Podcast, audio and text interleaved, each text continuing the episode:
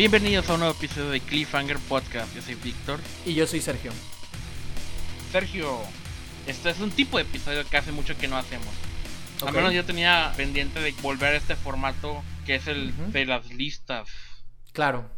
Te comenté yo que estuve viendo una película que antes no me gustaba por muchas razones, Ajá. pero volví a ver recientemente, muchísimos años después. Y pues nosotros siempre seguimos creciendo con los años y eso. Claro. Y no- nuestras opiniones y gustos cambian. Y de eso se trata el episodio de hoy. Claro. Películas que merecen una segunda oportunidad. No es si tanto que merecen una segunda oportunidad, sino que quizás les dimos una segunda oportunidad y cambiamos de perspectiva o algo así. Porque cómo Tal sabemos vez, que lo merecen hasta haberla visto, ¿no? Sabes como que voy, yo lo veo más por así, pero sí. Bueno, yo lo veo de con la gente eh, en general. Merecen volver a discutirse y volver a generar otro interés o resurgimiento. Como a ciertas películas les pasa mucho, ¿no?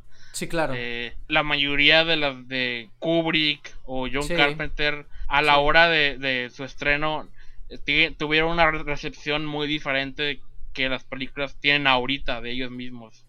Claro. Yo creo que es porque una película salió antes de lo que debió salir. Como que a veces el público no, no estaba listo para Sí. cierto estilo de película. Sí. O eh, el, el cine, la, como industria o como sí, gustos de la gente está a punto de cambiar, pero esta película llegó antes de lo debido, ¿no? Sí. Debido a un adelanto en tecnología o debido a algún cambio social que apenas estaba por suceder. Entonces, a veces que estas películas no les tocaba el éxito y luego se convierten en películas de culto y recuperan algo de popularidad después. Ajá. Entonces, yo hice una lista, tú hiciste una lista. Bueno, Houston, tenemos un problema. Yo sí, yo lo interpreté más como te lo decía antes.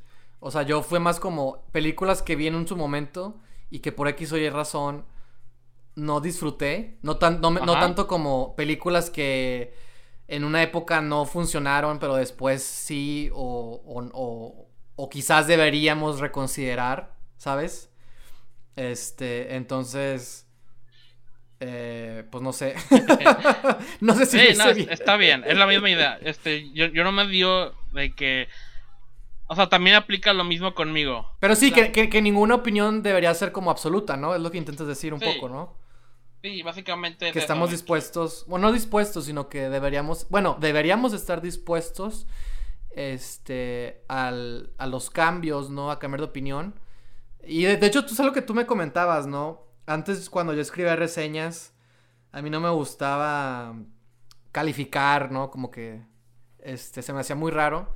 Y empecé a Sí. hacer el ejercicio de, de, de un sistema de cinco estrellas. Y al principio sí era incómodo, ¿no? Sí era como raro. Este, pero como que ya se convirtió en un hábito, ¿no? Y, y ya tengo muy claro mi, mi sistema, ¿no? ¿Por qué, te- por qué digo todo esto? Pues porque tú me has dicho una vez, ¿no? De que y alguna vez eh, tu opinión ha cambiado, ¿no? O, o- sobre todo cuando, cuando la... Pues sí, ¿no? Sobre todo cuando dices, no, pues tres estrellas de cinco, ¿no? O lo que sea, ¿no? Este... como que suena como muy absoluto, ¿no? Suena como muy... Es que la estás calificando, ¿no? O sea, le estás dando Sí. un, un Es valor. definitivo de que ese, ese es un número que puede quedarse para siempre asociado Claro. a esa película. Claro. Y sí. Es por eso que yo no soy, yo no soy tan fan de los sistemas calificativos. Pero sí, sí, sí veo el valor con lo que tú dices de que tú puedes marcar históricamente que esa película tú opinaste de eso en ese Claro. momento. claro, claro. Sí, es como un registro.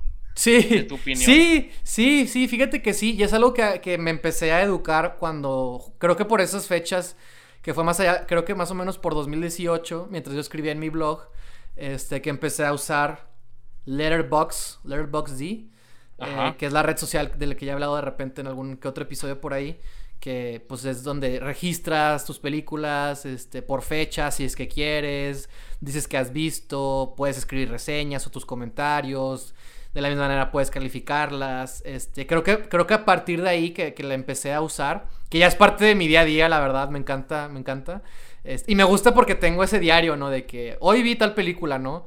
Y así, pero en general, ¿no? Desde que la empecé a usar, voy registrando qué películas he visto, en qué días y demás.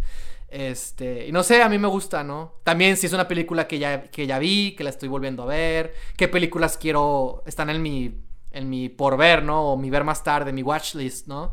Este, listas, puedes crear listas de, lo que tú quieras, eh, o encontrar las listas de alguien más, ¿no?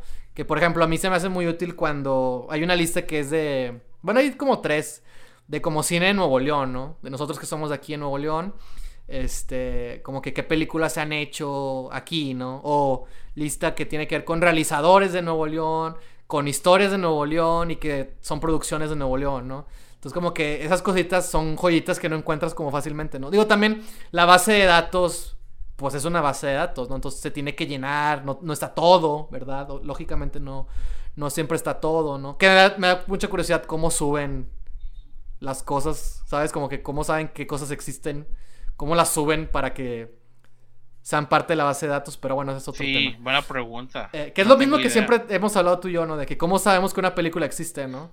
Ajá. Este... No sé si le hemos hablado en el podcast, pero sí en general. Pero es un tema nuestro, ¿no? Ajá. Registros, sí. sí. registros de películas, por ejemplo, los que hacen aquí en México de películas mexicanas. O sea, ¿qué tan notoria tiene que ser una producción Exacto. para que se cuente en el registro de ese año. Sí, porque, o sea, uno puede hacer una película sin que nadie lo note. Sí. Este, entonces, ¿en, ¿en, qué momento se enteran la gente? O, claro. Porque, ah, y si nomás la pasan en un festival súper local y chiquito. Exacto. Este, si un árbol se cae en medio del bosque y no hace ruido, ¿se cayó de verdad? Este, sí, o sea, sí, o sea, ¿qué pasa si no se estrena en festivales de cine? O sea, no la cuentan, no la ubican ya por eso no existe. O sea, pues claro que no, ¿no? Entonces, pero bueno, ese es otro tema muy particular. Pero a lo que quiero llegar es eso, ¿no? Que, a partir de, del uso de esta red social, este, que como que también me hace disfrutar más ver películas, ¿sabes? Este, empecé a hacer esto. Y, y sí, hay veces en las que, si una vez le puse, no sé, cuatro estrellas, a la otra vez le pongo tres o tres y media. O así, ¿no? O sea, de que yo mismo me doy cuenta de que esta vez la sentí así, ¿sabes? Este, y todo esto lo digo justamente para eso, ¿no? Como el tema del día de hoy son unas oportunidades, ¿no? O sea, podemos cambiar de opinión, ¿no? O sea, no todo es definitivo, ni tiene por qué serlo, ¿no? Y creo que es importante reconocerlo y justamente nuestros ejemplos o las listas de, de cada uno van encaminadas un poco a esa reflexión, a esa perspectiva, ¿no?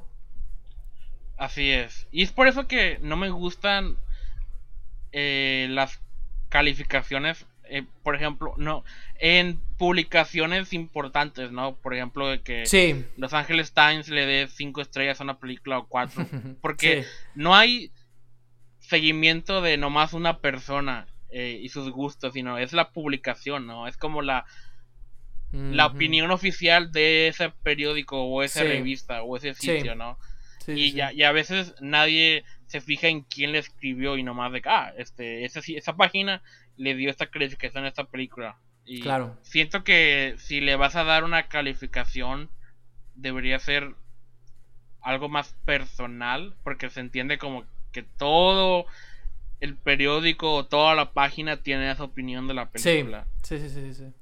Entonces, Letterboxd creo que es, es la evolución ideal de ese sistema, porque puedes calificar una misma película varias veces. Sí. si tu opinión cambia y eso está chido. Sí, Me gusta mucho ver ese registro. Sí, es como tú dijiste, es como un diario. Sí, sí se llama la sección o diario y es donde has este eh, puesto qué película, sí, sí, porque puedes decir, ¿no? De que la quieres agregar a tu diario, ¿verdad? De cuenta, básicamente es como la, la descripción, ¿no? Eh, no sé, por ejemplo, hoy fui al cine y vi, ahorita está la de Marvel, de Shang-Chi, este, Pongo que la vi y te da, sale la opción de, ¿quieres como...? Porque una cosa es que la viste y otra cosa es registrar la fecha, ¿no? Entonces ya no, pues la vi tal día y le das la opción y ya lo pones según la fecha, ¿no? Y también si te gustó o no. ¿Ya la viste o no? No, no la he visto. No, no la he visto. Nomás era el ejemplo de, la, del día. Y ya, pero ya, yo creo que ya con todo este contexto podemos empezar con alguno de estos ejemplos. Que yo creo que tú deberías empezar, Víctor. Sí, y yo nomás quiero aclarar que yo decía eso de películas que merecen otra oportunidad por el público, como un ejemplo sí, de ándale, sí. creo que varias personas este podrían hacer lo mismo que yo de ver películas que a lo mejor en algún momento no les gustaron para ver si opinan lo mismo o no. Sí, muchos se casan, ¿no? Con su propia opinión. Y es como que, es como que, no, yo la vi, no me gustó. Y que no, que no me gustó. Y espérate, espérate. O sea, o sea, está bien, ¿no? Que no te haya gustado, pero, este, a mí lo que me pasa es que a veces veo una película y puede que no me haya gustado, pero yo soy más de los de, necesito volverla a ver. O sea, sabes, como que puede que, no es si no me gustó o, o, o, no estaba en las condiciones o no lo entendí, pero me, siempre tengo como esa, siempre les doy como ese beneficio a los dos, a pesar de que la vi y puede que la experiencia no haya sido la ideal, eh, digo, creo que ocupo volverla a ver, ¿no? Pero no la veo inmediatamente, la veo en el futuro. Quizás nunca la vuelvo a ver, ¿verdad? Pero siempre les doy como esa consideración, ¿no? Y depende, digo, con cada cosa es distinta. Hay cosas que sí me gustan mucho, hay cosas que no me gustan para nada. Hay cosas que siento que están a la mitad, ¿no? O sea, que, que tienen cosas buenas, que tienen cosas malas, ¿no?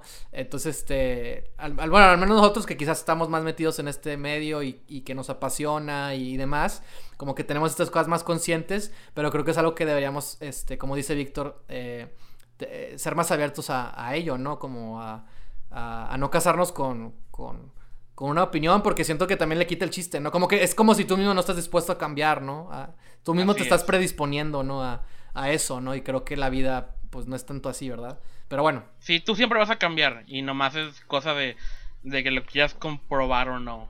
Y es que, y es que aplica no solo cuando no te gustan, que es el tema. Yo quiero usarlo como como, como para... Quiero usar el contraste, ¿no? En el sentido de que hay películas que nos gustan y luego las volvemos a ver y decimos, ¡ah! ¿Sabes? Descubrimos cosas, o sea, no, nos dábamos cuenta de esto, no la entendemos mejor, la apreciamos más, nos fijamos, insisto, en otros detallitos. Entonces, si con las películas que nos gustan nos podemos, nos podemos como, podemos disfrutarlas todavía más aplica lo mismo, ¿sabes? Como que el tema del, episodio justamente va como que pues también aplica cuando algo no te gusta o no te encantó o no fue la experiencia que deseabas, como que cuando la ves con tiempo, ¿no? Con cierta distancia, este, te permite ver otras cosas, ¿no? Y, y puede que incluso te llegue a, gustar, a disfrutarla, ¿no? Que en mi caso e, es, son los ejemplos que yo elegí. Así que, este, pues eso. Ok, muy bien. Entonces, dices que yo empiezo. Sí, por favor. Ok, está bien. Sí, es, justo. Yo tuve la idea, entonces es mi deber iniciar. Y voy a iniciar con una película que de hecho ya la puse de ejemplo en un episodio pasado de esta misma, eh, no categoría, pero es, ejemplo. Creo que cuando hicimos el cuestionario y una de las preguntas era una película infravalorada, y eh, yo puse esta. Ok. Y y me tardé mucho en considerarla como así, porque también antes no me gustaba tanto. Ok. Pero la llegué a apreciar con el tiempo. Ok. Y de hecho, creo que ahora la aprecio más que cuando hicimos ese episodio. Entonces vale la pena mencionarla. Ok. Y es un buen momento para hacerlo. Speed Racer de las hermanas Wachowski. Eh, cada vez que la veo me gusta más. Eh, al, principio, cuando era niño, me fastidiaban todos los colores y, y que todos los escenarios se vean bien CGI y que, la película se veía bien artificial, ¿no? Sí, claro, ajá. Pero ahora aprecio más el hecho de que se ve como una caricatura live action y tiene la misma energía de, una caricatura live action, tiene la misma mm. como querer ser serio, pero al mismo tiempo ser súper ridícula, ¿no? Y hay, un este, hay un niño con un mono eh, que es su hermano de mascota. bueno, hermano mascota. Es una es una relación rara. Es y este así es. Y las carreras son así súper medias, súper dramáticas y llenas de así eh, peso emocional de que todo el mundo depende de, del resultado de esta carrera. Y me, me encanta este cómo está está la película. Yo creo que nomás con ver los primeros 5 minutos o 10 minutos de la película, yo creo que es es la mejor parte definitivamente. Es de los mejores inicios en una película que he visto en mi vida. Es, es te hypea un chingo la manera en la que en la que vemos una carrera misma con la que empiezan la carrera inicial de, de, Meteoro, de Speed Racer, desde todos los puntos de vista, la manera en la que te presentan todos los personajes y cuál es su backstory y, y, cómo están involucrados en la, vida del protagonista y, y la manera en la que mezclan todo eso con la narración de los presentadores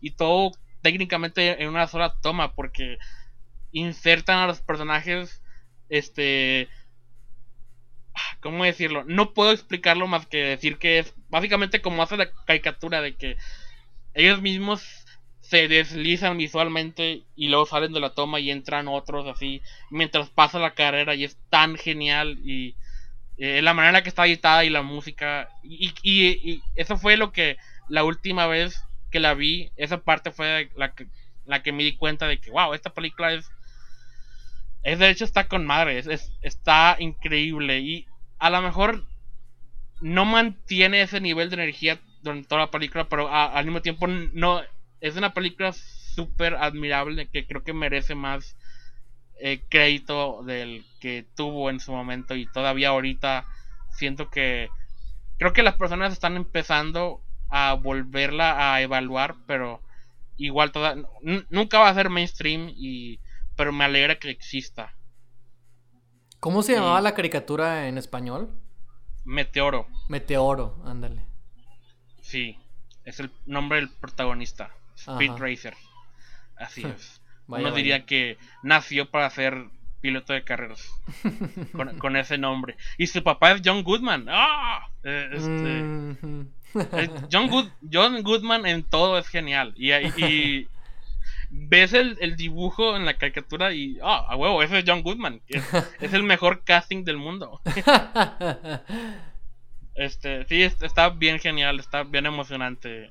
Y es como, es como una caricatura o un anime live action en cuanto a así emociones drásticas y súper intensas y, y si, tienes duda no nomás este, ver los primeros 10 minutos. Y eso, eso es. Es de los mejores, como ya dije, de los mejores inicios eh, que una película ha tenido hasta ahora, en mi opinión. Eh, porque cuentan todos los stakes y todos los personajes. Este, para cuando se acaba el, el, este prólogo, tú ya conoces cómo está todo el pedo y los conoces a todos. Es una muy buena manera de adentrar o aventar a un, el público a una historia. Eh, y sí, eh, eh, yo creo que los Wachowskis han tenido esa misma situación en, en todas las películas que hicieron después de Matrix, que como que han intentado hacer cosas diferentes y creo que en todas esas películas el público no estaba listo para eso. Es como Scott Pilgrim. Yo creo que si Scott Pilgrim hubiera salido cinco años después, sí le hubiera ido mejor. Sí, claro. Como le fue la primera vez. Igual esa película. Creo que hay más espacios para esa película ahorita que sí, sí, totalmente. en 2008. Totalmente. De hecho, bueno, no, no, este, o sea, sí, esa reflexión me, me parece muy interesante, ¿no? Las películas que parece que salieron antes de tiempo, ¿no? Y ahorita vivimos como en una época en la que parece que todo es posible y que se debe justamente pues a la eh, a la expansión del, del, cine de superhéroes, del dominio de Marvel, ¿no? Que sus historias cada vez son más elaboradas. Bueno, no elaboradas en un sentido que sean más complejas, pero que ya hay. Eh, puede haber viajes en el tiempo, puede haber eh, titanes de otros universos que buscan. Eh, gemas del infinito y no sé qué, multiversos. No sé, como que ya vivimos en un mundo en el que todas esas cosas son más comunes, ¿no? Entonces, por lo tanto. Sí, son, son más digeribles para el público normal que antes. Sí, exacto, ¿no? Eso me parece muy interesante. Pero bueno, eh, fíjate que yo quiero empezar... Me acabo de acordar de otras películas en, este momento. Este, quiero, quiero, me doy cuenta que quiero abrir con esta. No sé qué tanto voy a decir, pero creo que todos los que nos consideramos cinéfilos, todos los que en, algún momento eh, nos dimos cuenta que nos gustaba ver películas y hemos querido como investigar y ver por nuestra cuenta. Hemos eh, sobre todo visto los clásicos, o no los clásicos, sino los... el tipo de cineastas, ¿no? Contemporáneos, ¿no? El tipo de cineastas que todavía hoy en día están haciendo, están haciendo cine.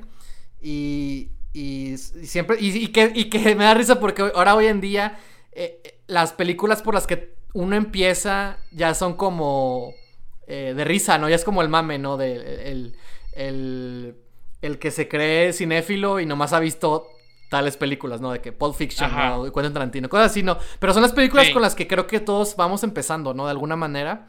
Este, Al menos nuestra generación empezó con sí, eso. Sí, sí, claro, exacto. En, nuestro caso, ¿verdad? Este. Pero como ese tipo de, de, historias, de cineastas, de, de, cine, ¿no? Entonces, en ese sentido, quiero hablar de Fight Club, de David Fincher. Que yo recuerdo que justamente la vi porque todos decían que estaba con madre y, y, que estaba muy buena. Y pues es Fight Club, Brad Pitt, Edward Norton, forma parte de nuestra cultura popular. Curiosamente, siendo que es una crítica al capitalismo, pero bueno, este, esas ironías de la vida, ¿no? Entonces me acuerdo que me la compré, creo, en Mix Up. Mix Up fue gran, gran aliado mío en mi descubrimiento de, de películas y ver varias cosas, ¿no? Entonces este, me la compré en DVD y me acuerdo que un día la vi y no fue para nada lo que, lo que yo esperaba que fuera. Bueno, no, no sé si lo que yo esperaba que fuera suena raro, sino más bien no, no me sentí emocionado después de haberla visto, ¿sabes?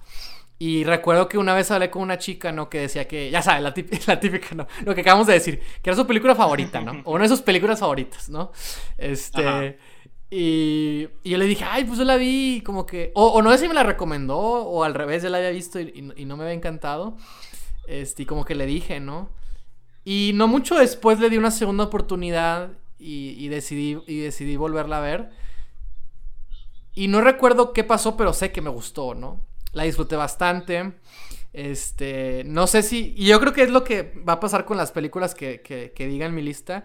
No sé si no las vi en el momento correcto, porque también eso es, eso es como para mí súper claro, ¿no? A veces no, no estamos en el, en, el, en el mejor momento para ver las películas. Ya, sea, ya sea por las condiciones o incluso personalmente, ¿no? Tu edad sí influye Exacto, sí, claro, claro, claro. Entonces, este, sé que la volví a ver y me gustó, ¿no? Me gustó mucho, ya entendía a qué se referían todos, ¿no? La disfruté. Y, me da risa porque cada vez que la, la, la, he visto como en total, no sé, ponle cuatro o cinco veces en mi vida, ¿no? Este, que hasta creo que se me hacen muchas, ¿no? Este. Pero me acuerdo que una vez la estaban pasando en la tele, ¿no? Y la, o, no, o, si no me acuerdo si, la estaba viendo con alguien, ¿no? Que no la había visto, una cosa así. Y ya me aparecían los, los, los, ¿cómo se dice?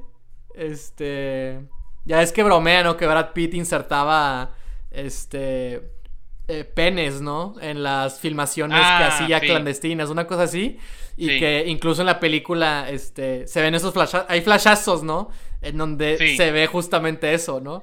Entonces me da risa porque ya, que, ya como para la tercera, cuarta vez que, ya la había visto, podía notar esas cosas. Y me reía porque la persona que estaba conmigo no los notaba. No, y, yo, y yo me reía de que, ay, acaba de salir una cosa, ¿no? De que está aquí, que no sé qué. Y dije, ¿cómo? No, no lo notaba, no lo apreciaba, ¿no? Y me da risa, pues porque ya, yo después de haberla visto, tenía esa concepción eh, que tengo, y como que quizás mi ojo también ya se había afilado, afinado, para poder distinguirlos, ¿no? Este. Y pues nada, me encanta Fight Club, creo que debería volverla a ver pronto. Este. Eh, me encantaría leer el libro alguna vez, todavía no lo leo. Me encanta el autor. Bueno, no me encanta, pero me llama mucho la atención el leer del autor. Y creo que. Eh, pues es un. Es un es una parte muy importante en la filmografía de David Fincher, que también David Fincher este, me gusta mucho lo que hace, ¿no? Entonces, este, eh, sería raro que Fight Club no me, no me gustara, ¿no? Entonces, eh, Fight Club la quiero mencionar porque justamente como que la, remonto a una época en mi vida en la que estaba empezando a ver distintas cosas, ¿no? Cosas que ya eran populares, cosas que le habían ido, que les había ido bien o que en ese momento estaban bien consideradas, ¿no? Y, que justamente yo tuve ese choque de que al principio, no sé si no la entendí, o deja tú de entenderla, no la disfruté, o yo qué sé, y posteriormente eh, le, tomé ese cariño, ¿no? Y, entendí más, más como la vibra quizás de la... Creo que era más eso, como que entendí el tono, ¿no? Este, yo quizás tenía que ver con esa, con esa onda, y, pues nada, creo que Fight Club eh, eh, entra muy bien en ese sentido. Muy bien, sí, definitivamente. Y y es que también, sí, como ya dije, a veces no estamos listos. Claro. Para una película. A, lo mejor, o sea, no, no solo porque sea sangrienta o cosas adultas, sino porque no tenemos sí. cierta madurez o Claro, sí, claro. ideas este que luego encontramos en películas, ¿no? Y hay películas que envejecen como el vino que entre más tiempo pasa se ponen mejor, ¿no? A lo mejor porque son más relevantes o porque uno crece y se encuentra más en esa. Claro. Y, sí, eh, yo también, este... Tampoco me gustó tanto Fight Club la primera vez que la vi. Y también creo que afecta mucho verla con otra persona. Porque absorbes como su primera vez es de que de repente la, la aprecias con los ojos de alguien más o estás pensando en, oh, ¿cómo le pare qué le parece este momento a la otra persona? Y es como una manera de volverla a ver por primera vez, este... Y, al, y a lo mejor, eso también me ha ayudado a veces con ciertas películas. Ok. Es interesante. Pero sí, entonces... Ah, sí, yo, también la, quiero ver. Y hay una secuela, ¿no? Hay una secuela en el, en, el escritor del libro. Exacto. Hizo una secuela. Escribió una secuela en forma de, de cómic, de novela gráfica, y se pone como muy meta, por lo que tengo entendido. Este. De hecho, creo que sí he leído más o menos de qué va. Este, pero bueno, eso es otra historia. Ok, ok. Muy bien. Entonces, mi siguiente película en mi lista es una película que creo que nunca hubiera tenido éxito en, ninguna época en la que se hubiera estrenado. Ah, caray. Pero yo la aprecio mucho. No soy fan de esta franquicia. Eh, ah, pero. O sea, creo que fui, sí fui fan de esta, franquicia en algún momento de, mi niñez, pero ahorita ya no me importa. pero admiro cómo la hicieron. Este, y estoy hablando de una película que creo que ni siquiera nadie recuerda que existe o existió. No me acuerdo qué año fue. Ah, sí, fue en 2017. Estoy hablando de Power Rangers. Ay, no. Sí, creo que está, está bien chida también.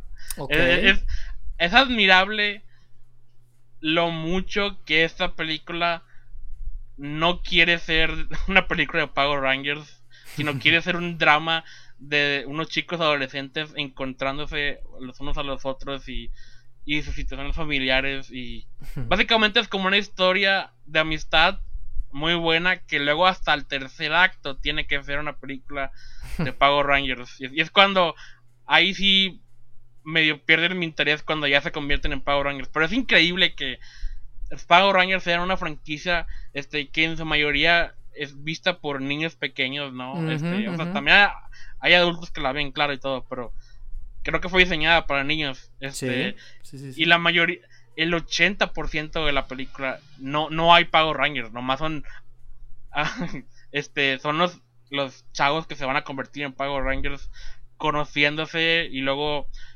les dicen que van a ser Power Rangers pero tienen que entrenar y es, y es más un, es como un no la califico como un drama eh, per se, pero es una muy buena coming of age story en la que me importan todos los personajes. Eh.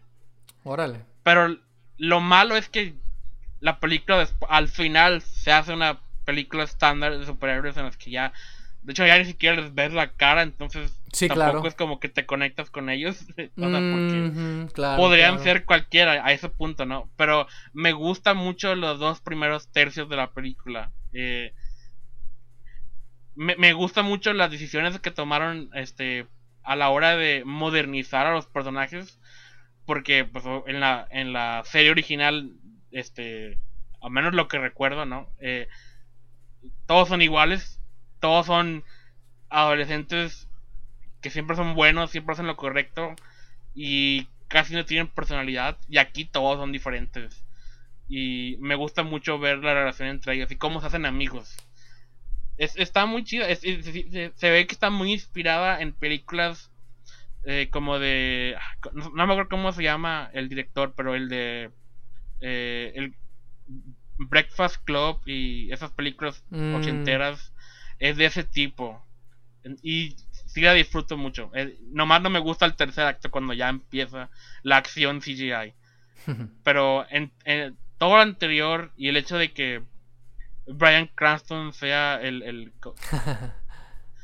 eh, ¿Cómo se llama? Zordon. El vato de la cabeza holográfica y todo eso también. Eh, es, el hecho de que sea Brian Cranston, ¿no? Y que la carrera de Brian Cranston haya empezado siendo las voces de varios de los monstruos de Power Rangers originales y que ahora es un actor aclamado y, vuelve a la franquicia se me hace bien chido y aparte es perfecto para el papel o sea, tiene esa como su actuación tiene el, el, peso que debería tener y se siente como un como un líder que está perdiendo la fe en la humanidad y los mismos jóvenes que conoce la ayudan a recuperar también tiene un arco él y creo que en, en ni siquiera sé cómo se llama el director.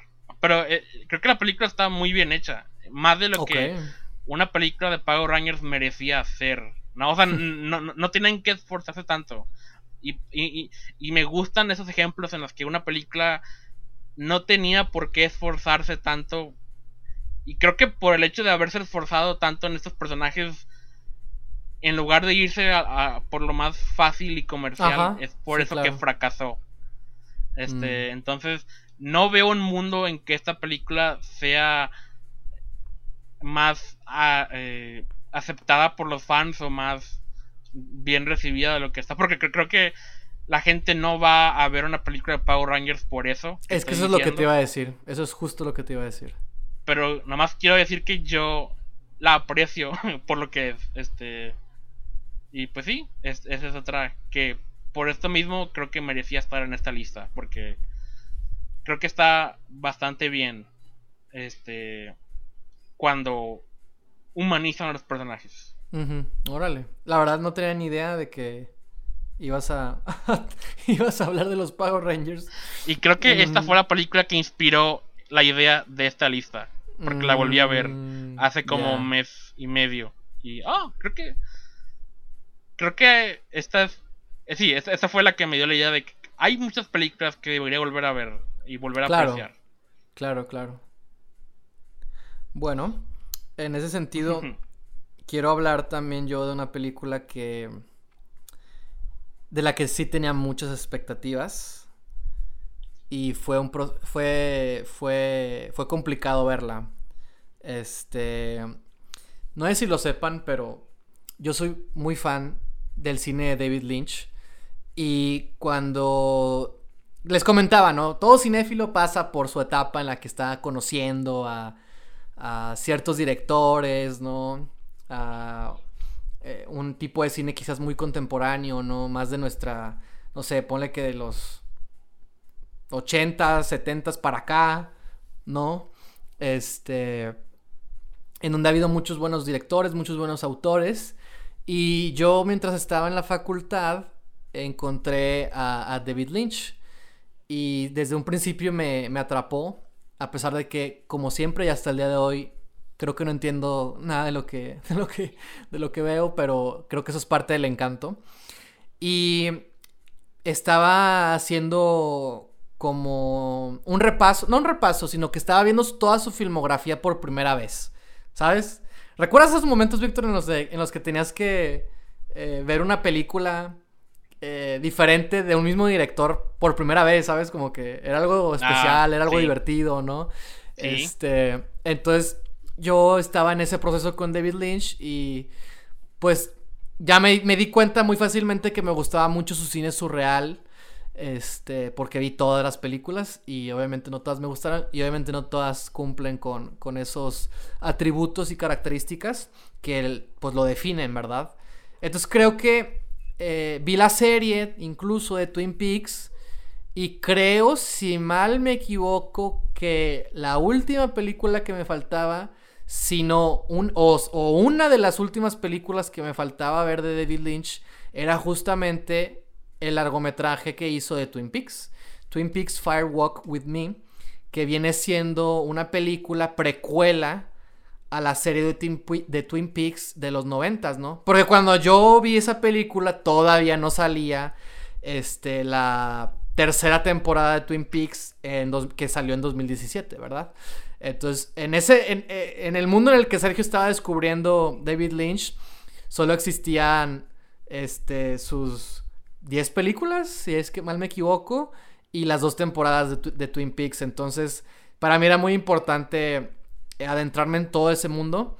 Y de hecho había rumores de que iba a haber una tercera temporada, pero bueno, eh, a lo que voy es que eh, eh, recuerdo, incluso recuerdo muy bien que me la había comprado también en Mix Up, la había puesto en mi DVD, era un domingo si mal me equivoco, era la tarde y, y pues me había gustado la serie, me gusta David Lynch, como que hay una película, no, qué puedo esperar, sabes, como que, como que no se parecía como que no había por qué preocuparme, ¿no? Y no sé si sabía que la película no le había ido bien. No recuerdo si sabía algo. Yo supongo que sí. Pero quise ser optimista quizás y me aventuré a ver la película.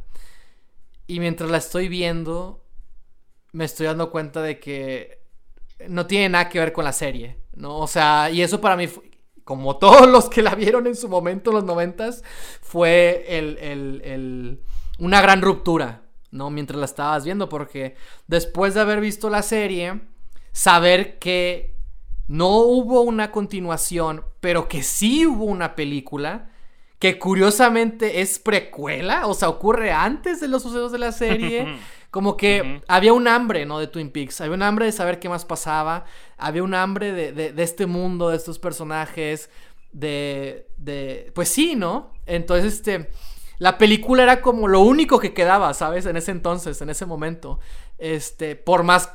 y, a, pesar de que fuera una precuela, o sea, a pesar de que se situara antes de lo que, de lo que uno había visto en la serie, pues uno quería volver a ese universo, uno quería volver con esos personajes, ¿no? Yo me imagino que en los 90 sí debe si, si yo ahorita me sentí, si yo en ese momento cuando la vi me sentí traicionado, me imagino que, que, que, que todo el público de esa, de esa, de esa época, o sea, o sea, pues claro, ¿no? Definitivamente se sintieron igual. Fue abuchada en Cannes. Tarantino también le tiró mierda a la, película. este, no le fue nada bien y, y es como... Eh, fue un, es un golpe duro, ¿no? En la filmografía de Lynch. No tanto como haber hecho Dune, pero esa es otra historia. este... Y, y por eso fue muy significativo cuando se estrena la tercera temporada de Twin Peaks que, estrenaron no sé qué capítulo en Cannes y recibió su, su respectiva ovación, ¿no? Fue como la redención de David Lynch con, con, este, con esta creación de él, ¿no? Entonces, pero estoy hablando de todo esto para hablar de la fama, de la popularidad, de lo que representó para una época y de lo que significó ver esta película, porque la película se siente como los largometrajes posteriores a la filmografía de David Lynch. Porque Twin Peaks está como en medio, vamos a decir que está como, como en medio casi entre las últimas películas que hizo, si mal me equivoco. Este, y las últimas películas ya eran un poco más, más intensas, más oscuras. Este, eh, y esta película se siente muy así. Y, fue un choque porque la serie no, no tenía nada de esas vibras, ¿sabes?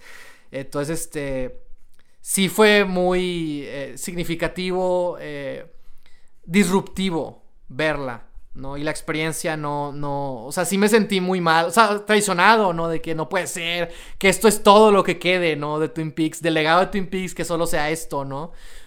Con el tiempo fui encontrando opiniones, eh, ensayos o así, ¿no? Gente que hacía videos en YouTube, ¿no? Que daba su opinión y demás, que reivindicaban la película, que reivindicaban eh, lo que había pasado, que tenían una segunda opinión, que se daban cuenta que tenía su valor, que tenía, que había muchas cosas que apreciar y, valorar y que la distancia, ¿no? Tantos años eh, permitía tener, tener esta otra perspectiva.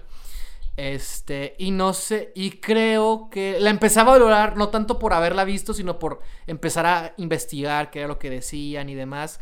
No es si la volví a, seguramente la volví a ver en, en algún momento y la supe apreciar, pero lo que tengo más claro es que la pude ver en Cineteca Nuevo León, porque hubo un ciclo de películas de David Lynch que estuvieron pasando y vi casi todas, bueno, al menos todas las que no había visto para, para ese punto en, en Cineteca, ¿no? Entonces me la, me la aventé, fui, fui a verla. Este, tenía muchas ganas de verla, la fui a ver y la disfruté. La disfruté porque me di cuenta de lo que de lo que la de lo que la película aspiraba, ¿no? Me di cuenta de que el alejarse de lo que de las convenciones, de lo establecido, ¿no? Este de lo que proponía este la, la serie era lo adecuado, lo correcto y, no era una traición a la serie, sino más bien un, una manera de respetar y homenajear al personaje protagónico, ¿no? Porque su historia no es una historia de rosas, su historia es una tragedia y David Lynch lo que quiere es eh, eh, eh, contar su historia, ¿no? Y contarla de una manera digna, contarla de una manera muy personal, contarla una manera de, de, contarle temas muy que son muy pues actuales, vigentes, que, que, ojalá algún día dejen de ser vigentes.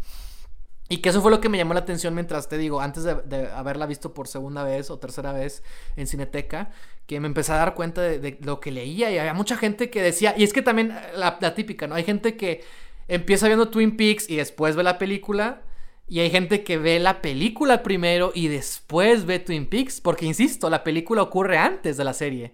Entonces, como Star Wars, ¿no? Que están las precuelas, ¿no? El episodio 4 y 5, pero fueron hechas primero, ¿no? O sea, muchas, hay gente que seguramente vio primero 1, 2 y 3 y luego 4, 5 y 6, ¿no? Entonces con Twin Peaks pasa lo mismo, de que qué me recomiendan, o yo lo vi así, y comentaban su experiencia, ¿no? Y gente que se identificaba muy fuerte con, con la película, ¿no? Que, que, que encontraba esto, que, que, que, o sea, cosas muy personales, ¿no? Y decías, a la madre, ¿no? Si alguien puede encontrar, ¿no? Si alguien se puede identificar, si alguien este, ve todo esto, ¿no? En esta película, ¿sabes? Como que este, hay que darle otra oportunidad, ¿no? Y fue lo que, lo que sucedió. Ya la vi. Y le sabes que la vi en Cineteca, no fue hace mucho, fue hace como un año.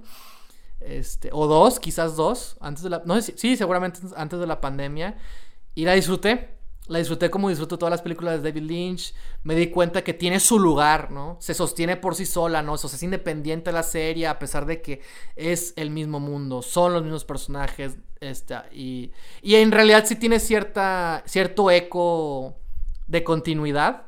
Y uno diría por cómo, si es que es una precuela, pero David Lynch y sus cosas, este, solo él lo puede hacer posible. Y, y de incluso introduce otros elementos que se que complementan la mitología de, este mundo. Y, porque Twin Peaks es todo un montón de cosas, no solo la serie, ni, ni, de esta película, ni la nueva temporada que salió recientemente, sino también hay libros, hay, hay un montón de cosas como, como que expanden, ¿no? Este universo, que expanden esta mitología y que la película... Y que la película permitió como que Twin Peaks fuera algo más, ¿sabes? Entonces, este... No sé, no tengo más que cosas buenas que decir de la película. Y, creo que por eso mismo entraba perfecto en esta categoría. Excelente. Tengo dos preguntas. Entonces, para ti. Ok. ¿Y tú, entonces, cuál orden recomiendas ver? a mí siempre me gusta ver el, orden de lanzamiento, ¿no? Según el estreno. O sea, sí, yo, yo sí diría ver primero. Yo sí diría ver primero la, serie, después ver la película y después ver la, la continuación. Este, y es que, es que a mí me gusta ver las cosas así porque muchas veces las cosas van cambiando. O sea, puede que una cosa sea una precuela, pero introduzca cosas que van a tener mayor peso en, en otra continuación, ¿sabes? Entonces por eso a mí siempre me gusta ver como las cosas por, por el año de estreno porque porque pueden, van, vas notando como la evolución, ¿sabes? Entonces, para mí, yo, para mí yo sí recomendaría lo mismo, de que eh, mejor es ver la serie para que tengas este, este mood ya enganchado, a huevo vas a ver la película, ¿sabes? O sea, que siento que es más fácil que te enganches viendo la, la serie y después ver la película este, a que primero veas la película. O sea, me, se, me, hace como más difícil. Digo, no sé, te digo, he escuchado casos de gente que ha visto la, la película primero y después ven la serie. Pero yo en lo personal siempre he sido así y la verdad siento que tiene su encanto, ¿sabes? Porque el director va cambiando, ¿no? Las va evolucionando, ¿no? Entonces como que también eh, esas cosas, quieras que no, como que se ven reflejadas, ¿no? o pueden notarse. Entonces creo que eso es valioso, ¿no? Y es importante como contemplarlo de esa manera. Entonces yo en lo personal recomendaría eso. Ok. Y la otra pregunta que tengo para ti es, este, yo viendo desde fuera eh, todo el fanatismo de Twin Peaks, eh, sobre todo, creo que lo mismo pasó con la última temporada, ¿no? O sea, a ti te encantó. Sí hubo, pero sí hubo algunas... Sí, yo, he visto muchas eh, críticas divididas o o gente que como que la super mega odiaron y ¿por qué crees que pasó? Sí, sí, sí, sí hubo ese, sí hubo comentarios de todo tipo, pero siento que no se comparan para nada a lo que fue Firewalk with Me, a lo que fue la película. Este, y eh, y yo creo que también se deben un poco a que. A que. Como que estamos más acostumbrados a dar nuestra opinión. Y deja tú dar nuestra opinión. Como a ser más cínicos, quizás incluso. O como a tener altas expectativas. Este, digo que es normal, ¿no? Y todos la tenemos, ¿no? Yo también tenía muchas expectativas al ver Twin Peaks. Y lo que yo recuerdo que te comentaba desde que vi los primeros capítulos era que sí se sentía un gran cambio. O sea, si tú ves Twin Peaks temporada 3 y la comparas con las primeras dos, las primeras dos temporadas, no tiene nada que ver. Entonces, por eso yo recomiendo siempre el, primero ver la, la, serie y luego la película, porque la tercera temporada, la última temporada que salió, es un híbrido perfecto. O sea, es el bebé entre ambas.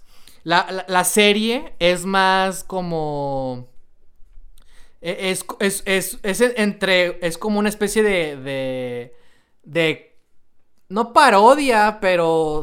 pero medio melodramático, ¿no?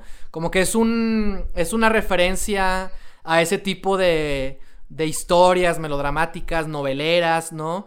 Pero juega con el género, ¿no? O sea, no cae en eso, lo reconoce, lo, lo aprovecha y al mismo tiempo hay momentos en los que se puede incluso como medio burlar o hacer referencia a eso. Este, junto con el tema del misterio, ¿no? Que es muy característico en David Lynch. Pero es más como una serie para, como más, este, más de, de, esas épocas, ¿sabes? Como más este optimista, vamos a decir por poner una palabra, ¿no? Este, Es más como la típica historia del héroe, ¿no? Que tiene que descubrir esto y se enfrenta a estos peligros, pero, pero es un héroe tan eh, característico, tan identificado, que incorrompible, ¿no? Entonces, cuando ves la película, la película es muy oscura, es muy, muy oscura, es más seria. ¿No? Se, deja de lado todas estas convenciones. Y tiene sentido, porque como es largometraje, como es una película, ya no tiene que caer en, el tema de lo melodramático y lo novelero de las, novelas, de las series, ¿sabes? Como que se, siente más como, algo que David Lynch haría. Entonces, por eso se siente como algo bien raro, porque estás viendo.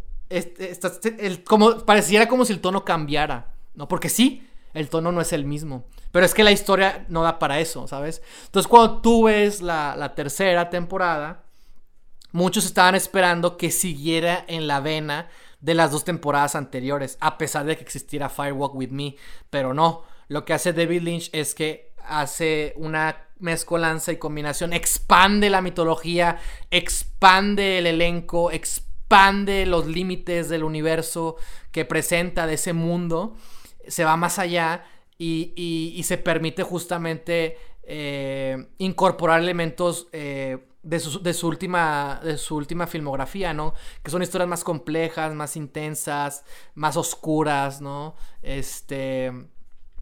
Y esta, esta serie, la tercera parte, se siente como una mezcolanza de todo eso. O sea, tiene un poco de Twin Peaks, pero tiene también un poco de las últimas películas de David Lynch. Y tiene, tiene un poco y un mucho de Firewalk with Me. Entonces creo que la gente no esperaba eso. Entonces la gente a la que no le gustó fue justamente porque eh, se sintieron, sintieron eso, ¿no? Y, y sí, o sea, obviamente creo que nadie se esperaba que fuera la experiencia tan así.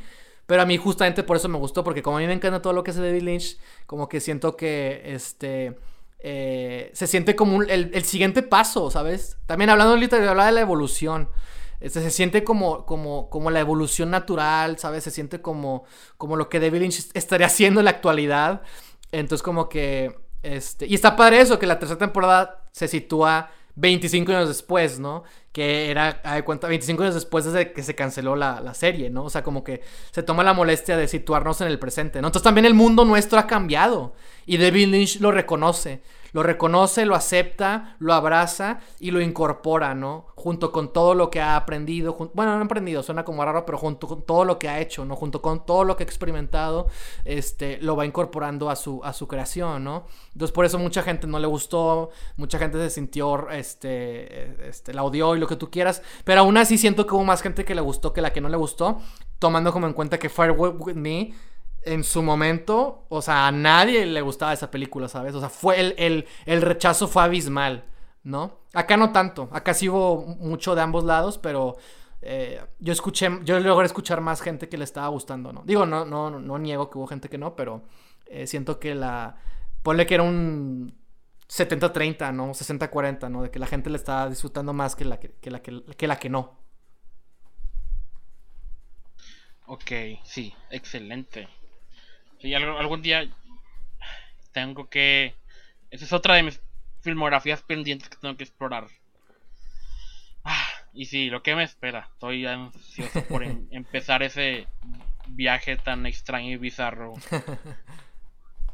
Ok, pero algo nada que ver con, con Twin Peaks. A huevo. Y, y que solo yo pondría esto en, en, en una lista. y, y de hecho le, estoy dudando, en, eh, o sea, eh, durante, mientras hablabas, estoy pensando, sí o no, sí o no, la quito o la dejo. Y creo que la voy a dejar, pero Venga. con asteriscos.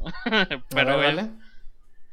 Ah, ok, hasta me siento estúpido diciéndolo, pero este es mi, Ahorita va mi razonamiento. Es eh, Looney Tunes Back in Action. Ok. Y, y, es, es, por lo mismo que dije de Speed Racer. De, eh, Porque de esta caricatura yo sí soy fan. Yo soy súper fan de los Looney Tunes. Para empezar. Entonces también eso, eso es. Eso me llega más al alma que Speed Racer. a mi infancia, mejor dicho. También. Y eh, sobre todo ahorita después de ver la atrocidad que fue la última de Space Jam. Claro tengo mucho que apreciar ahora eh, esta otra película. Sí, claro, claro. O, sea, a mí me encantaba de niño, la, vi un chingo de veces. El, de, el, de, el DVD creo que de seguro ya está bien rayado o no sé qué tanto el uso que le... No, solo la película, sino el material incluido. este Y también es perfecto para, para mí de niño el material incluido porque el material incluido, los documentarios de cómo hicieron esa película está narrado por Bugs Bunny y el Pato Lucas. No. Eh, o sea, esa es una película hecha para mí. Y, y, hubo una etapa en mi vida en la que me dejó de gustar. Como que la, de repente la encontré muy fastidiosa. Eh, ok. Pero viéndola otra vez. Eh, eh, y, y, sobre todo comparándola con la última cosa que hicieron. Eh, captura perfectamente a los Looney Tunes. y, y, ahora quiero apreciarlo mejor de que, wow, eh, esta vez aquí sí lo usaron bien. Y, también estoy, estoy consciente de los detalles que no me gustan de la película. Eh, es por muchas razones y, problemas que tuvo la producción. Esta es una de las de las de las guionistas más que nada es eh, interferencia de estudio. La clásica ah, interferencia de estudio de Warner Bros. Que al parecer hizo de un infierno la producción para el cast y para el director Joe Dante. Este. Mm. Y no sé. No, no, no, sé mucho de eso, no sé los detalles de, de qué, de cómo la película pudo haber sido, este, pero también considerando eso, wow, lo que lograron aquí, este, es bastante para un fan de Looney Tunes es, genial. El hecho de que, de que los Looney Tunes. Ah, hay humanos, sí, pero los Looney Tunes sí son los protagonistas. Eso es algo que hasta la fecha me sigo quejando con todas las películas híbridos CGI humanos. Y que tanto Box Bunny como uh, Pato Lucas tienen sus propios arcos. Claro, sí, sí, sí. Y, y, eh, eh, los y que de repente se tome el tiempo para, ah, nomás una escena con el coyote. Y, ah, nomás una escena con Marvin. Y, sí, oh, sí, sí, sí. Y creo que es la última película eh, con el score de Jerry Goldsmith, el legendario compositor Jerry Goldsmith. Creo que esta mm. fue de sus últimas películas. Y pues él, fue dirigida por Joe Dante, que ha hecho la otra película eh, súper inspirada por Looney Tunes, que es las, las películas de Gremlins. O sea, Mm. si alguien es- nació para dirigir una película Claro. de Looney Tunes, era yo, Dante, que desde antes de, de tener acceso a los Lo- Looney Tunes ha intentado recrear ese tipo de humor. Y pues es genial, la música es genial. eh, ver a Box Bunny en- y Pato Lucas y todos en su máxima, este, no sé cómo decirlo, el, expresión y con esa calidad de animación. Y Sí. eh, Brendan Fraser es el, en esa época era el rey de los actores que tienen que interactuar con personajes que no estaban en el set. Hizo eso un chingo de veces.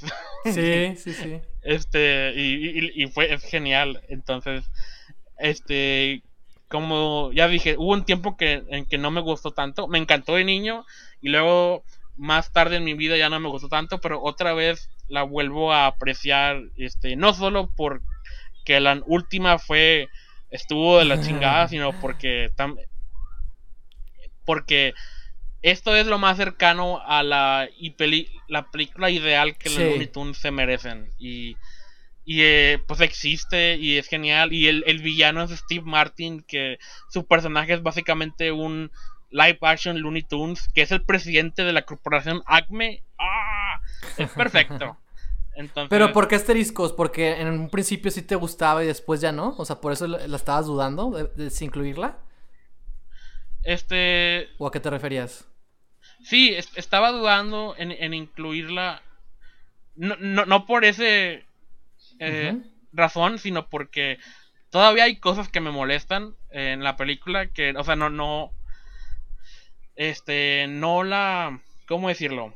Mi apreciación por la película se basa más en, en, en, en el hecho de que las cosas que sí me gustan, me gustan un chingo. Este.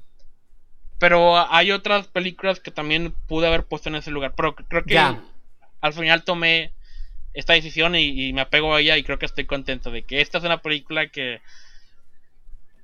a más, ahora más que nunca, después Sí. de lo que Warner Bros.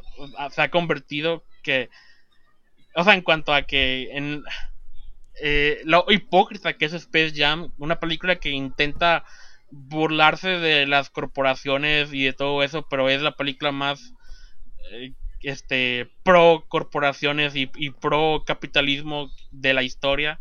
Y en cambio esta es más pura y, y me encanta por eso. Entonces, De sí, hecho, es, es una película muy mi que debería estar aquí.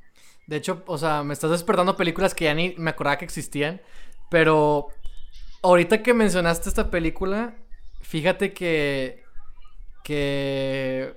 Como que no sé por qué me, me trajiste buenos recuerdos. O sea, no buenos recuerdos, o sea, en el sentido de como que. Como que me dan ganas de verla, ¿sabes? Porque recuerdo que yo también de niño, o sea, a mí me gustaba mucho Space Jam, obviamente. Este. Y esa película la vimos en cines, ¿no? O sea, pues porque era la nueva película de Looney Tunes con Brendan Fraser. Y recuerdo que disfrutaba mucho esta idea, ¿no? De que los Looney Tunes son reales, ¿no? Y, Warner Sí. Brothers y como que las, la- el tipo de aventuras que tienen se me hace como tú dices, como, como una versión muy cercana a lo ideal, ¿sabes? A lo ideal de lo que debería ser una película, ¿no? Entonces, este, y hasta había un videojuego, ¿no? Yo tenía un videojuego, ahora que me acuerdo, de, Sí, creo que de esa. No- de esa Nunca lo he jugado. película en particular. Yo, yo no me acuerdo para qué lo. No recuerdo para qué lo tenía, pero lo tenía. Y recuerdo ser el, el pato Lucas en los estudios de Warner Bros. Algo así. lo único- es lo único que recuerdo. Este. Yo no, yo, yo. Como que me dan ganas de verla, ¿sabes? Porque sé que estaba medio loca. Y me gusta mucho como. O sea, como que. Si tú me dices que hay una película de los Looney Tunes live action. Como tú dijiste, o sea, se me hace como muy cercano lo que proponía esa película, ¿sabes? Y me da mucha curiosidad verla ahorita. O sea, yo no he visto la de Space Jam, eh, la nueva. Eh, ya me contaron qué es lo que pasa y no tengo absolutamente ni el más mínimo interés por verla. Este. Aléjate a toda costa de esa cosa. Sí, pero me dan muchas ganas de ver esta otra, ¿sabes? Como que. Sí. Como que me, me, me, me hiciste recordar una parte de mi infancia de haberla, de haberla visto y como de haberla disfrutado. También concuerdo, sé que no era la película perfecta o, o no estaba al, menos en mi, en, en mi, mi, en mi perspectiva al nivel de Space Jam. Este, pero lo que me gusta de esa película es que en Space Jam es básquetbol. Acá no, acá es todo el mundo, ¿no? Es la selva, son los estudios Warner, el espacio, ¿no? La área, la área 51, ¿no? Es que acá son agentes secretos. Mm, ya no me acordaba, no, no, me acuerdo de nada. O sea, me acuerdo así de escenas, ¿no? De momentos, ¿no? Cosas así. Todo muy aislado. Pero como que no sé, eso me emociona mucho y, y siento que, Siento que pues ese tipo de, de, caricatura o ese tipo de como historia se, se, presta mucho como algo así más grande, ¿no? Entonces, este, por eso me emociona, por eso me llamaba la atención y por eso me dan ganas de verla ahorita, ¿sabes? Y jamás hubiera pensado en mi vida que diría que quiero ver una película, que quiero ver en particular esa película y que tiene que ver con los Looney Tunes, pero creo que, te digo, eh, abriste una parte de mi infancia, ¿sabes? De haber visto, de estar viendo esa película. Más allá, porque te digo, no es como que me encantara, pero recuerdo que había cosas que me gustaban, como tú dijiste. Sí, si alguna vez te gustó, creo que verla ahorita te va a gustar. Eh, claro, claro, claro. Y sobre todo porque, o sea, sí, yo Dante era perfecto. ojalá le hubieran dejado hacer lo que él quisiera. Este, creo que tendríamos una obra maestra en cuanto a comedia visual si todas las cosas hubieran salido como debieron de haber salido. Pero ah, con lo que tenemos, este, no sí tengo quejas, pero no, no, no o sea, como quiera la, la encuentro extremadamente entretenida y disfrutable. y, y, es gracioso porque es que la razón por la cual esta película existe es que eh, por décadas Warner Bros. intentó hacer, bueno, décadas no, 90 a 2000 no, no tanto, este, años intentaron hacer una película, una continuación, una secuela Space Jam. Y intentaron varias cosas intentaron de que en lugar de básquetbol fuera de carreras y iban a en lugar de Michael Jordan iba a ser un, piloto de carrera real, ¿no? Y cosas ah, así. Huevo, o, O, o, iba a ser una agente secreto y iba a ser Jackie Chan. Y así un, un chingo de intentos con, de que juntan un deporte con una celebridad adecuada y ese iba a ser Looney Tunes. Sí. ¿No? Y al final lo que hicieron con el guion es que usaron varios elementos de las de las, de las secuelas no producidas. Entonces. Ah, es por eso que aquí hay un elemento de agentes secretos. Y hay, hay una parte en la que usan un auto de carreras. Porque eso fue una posibilidad una vez. Y una mm. secuencia de casinos. Porque también eso fue. Básicamente es un collage ah. de Área 51. Porque también eso pudo haber sido alguna vez. Este, todo eso lo juntaron aquí. Ok. Y.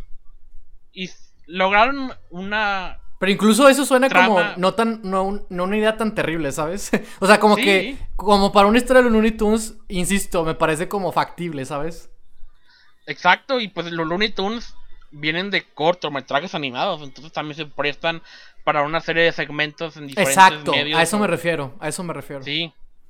Y pero aún así la, la historia sí es, o sea, sí tiene sentido por qué van de una situación a otra. Sí. Entonces, este, es, increíble que exista, ¿no? Y de hecho, uno de los eh, youtubers que sigo y que, bueno, seguimos tú y yo, este, Royal Ocean ah, Film Society, sí, cierto. acaba de sacar un video de esta película y eso fue lo ah, que ya. despertó mi nostalgia y por eso la decidí volver a ver justo mm. tiempo para este video, este episodio. Súper bien, súper bien. Sí. Bueno, Víctor, este, sé que tenemos una lista y sé que incluso que queríamos aprovechar todavía este episodio para tener la oportunidad de ver más películas eh, que, que queríamos darle ese beneficio, ¿no? De la duda, que queríamos darle esa segunda oportunidad quizás. Este... Hay, hay películas que... Nada más voy a hacer... Nada más voy a mencionar las otras que tenía en mi lista porque quiero mencionarlas. O sea, no, quiero que pasen de lado. Y quiero. Y porque todas se reducen a lo mismo. De que las vi una vez. Este. Por X o Y razón. No me encantaron. O no, no me sentí como. Como. Como en el plan de otras personas que decían que estaba con una de las películas. O algunas fue mixta, ¿no? Había cosas que me gustaban y otras que no tanto, ¿no? Entonces quiero, por ejemplo, una, un ejemplo es la de Rosemary's Baby, el bebé Rosemary. Recuerdo haberla visto por primera vez durante esa etapa de mis de mis descubrimientos como cinéfilo y no haberle, eh, o sea, no haberme enganchado en nada y verla tiempo después y decir, "Oh, Dios mío, esto está con madre." ¿No? Esto es muy vigente y demás. Este, otra sería que ya he mencionado también, ya hemos mencionado antes en su podcast respectivo, que es la de Before Sunset, ¿no? Antes del atardecer, que es la segunda de la trilogía Before. Este, historia, la, historia romántica de un, un dos jóvenes que, que, están, este, pues no sé ni cómo describirlo, fíjate, como trilogía, pero este, que tienen cosas ahí. Eh, no, eso es, pésima manera de decirlo. pero bueno. La evolución de una relación a través de películas. La evolución de una relación a través de tres películas. Me parece perfecto. Este. Me había gustado mucho la primera. La segunda sentí que que, que, no me había encantado tanto y, que el final no me ayudaba a, que a, tener una, una, opinión sobre ella. La tercera me gustaba mucho y no, no sería hasta verla después y sobre todo ahorita que la tengo como más presente y siento que es de las mejores. A pesar de que las tres me encantan bastante. Este, y que insisto, ya, ya la he mencionado con anterioridad. Eh, también está. Y este quizás te sorprenda un poco. Porque es una de mis películas favoritas y es la de The Shining. Recuerdo, recuerdo muy bien uh. haberla estado viendo este, por primera vez. Me había comprado el DVD justo como parte de mis compras, este, como cinéfilo eh, starter pack, ¿no? Este, y recuerdo estarla viendo, iba, iba empezando el montaje del, de, de, la primera vez que se ve el resplandor, ¿no? Y se ve Dani gritando, que se ven como, como tomas del futuro, ¿no? Y luego se ve esta toma de la sangre, ¿no? Que va cayendo, ¿no? En, el pasillo del hotel.